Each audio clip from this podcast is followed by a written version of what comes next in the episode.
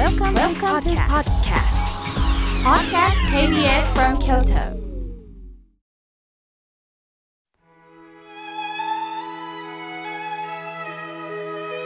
改めまして僧侶の河村明慶です今日の法話は私が生きる道についてお話しいたします早いもので明日で2023年も終わります一年を振り返りどうでしたか？私なりに充実していましたという方もおられるでしょう。ある手続きができて安心したという方もおられるでしょう。逆に大切な人とのお別れがあり、未だに寂しいという方、病気を抱えながら一生懸命に生きていますという方もおられます。それぞれの状況の中で一年を振り返ってみましょう。今日のこの30日を都合盛りというそうです。明日は大晦日です。その大晦日の字の真ん中の字がこの都合盛り、みそかということです。これは月がこもるという意味なんだそうです。月ごもり。月がこもる。こちらからはなかなか出てこないということです。このコロナ禍、こもるという生活が長く続きましたね。すると人との交わることが少なくなりました。昔、僧侶も山にこもって修行していました。すると、浄土真宗は親鸞上人っていう方は比叡山と決別して山から降りたんでしょ？つまり修行を捨てたんだから、まあ、行がないっておっしゃる方がおられます。仏教に限らず行のない人生っていうのはありません。生きるということがもうこれ行なんです。これは山で修行するよりも大変な行ではないでしょうか。お仕事、家族の付き合い、人間関係、もうまさにこれ修行です。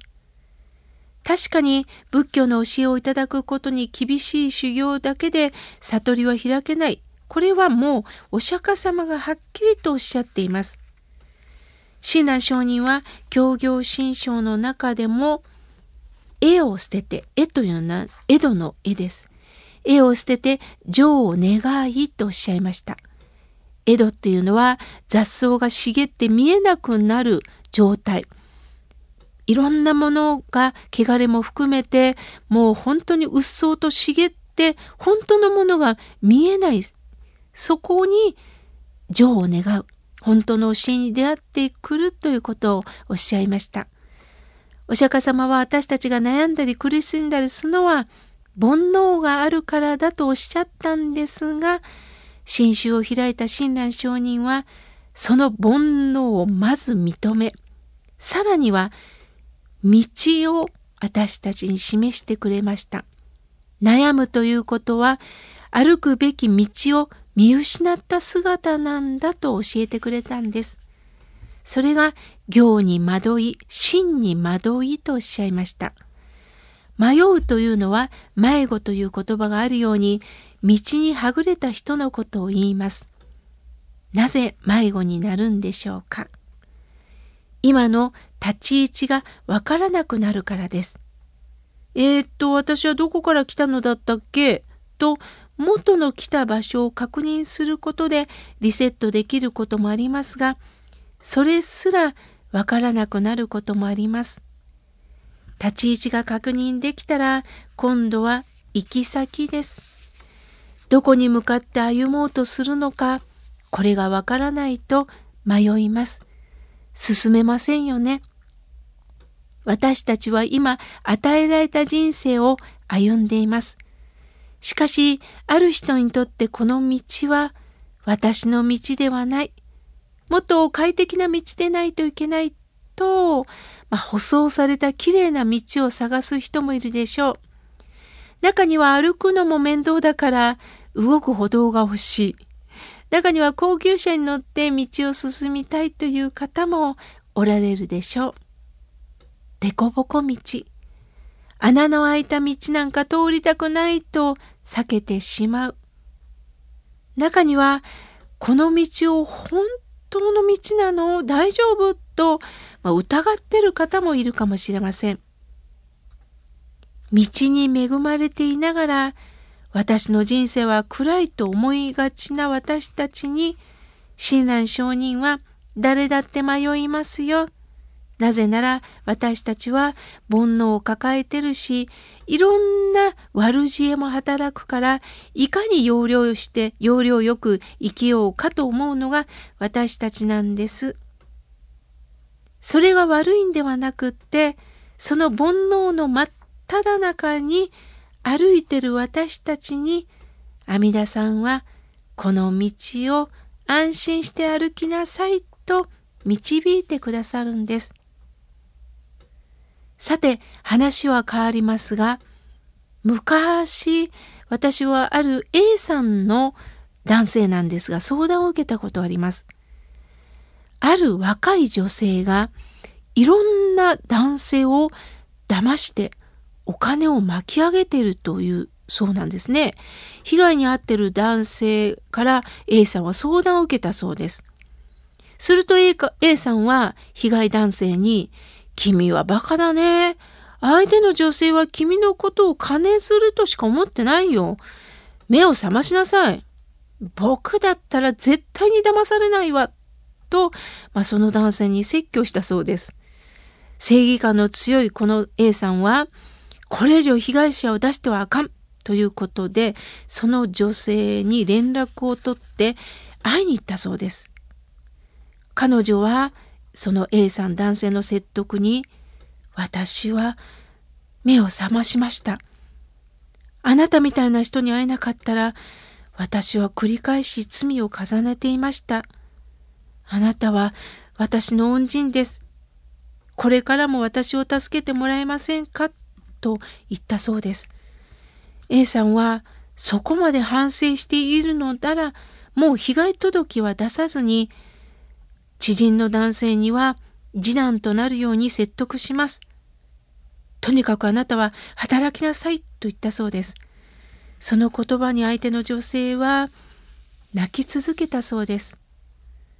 そしてそれから本当に働いてるかなと思って A さんは女性に電話をしたそうです。するとどこに行っても職がないんです。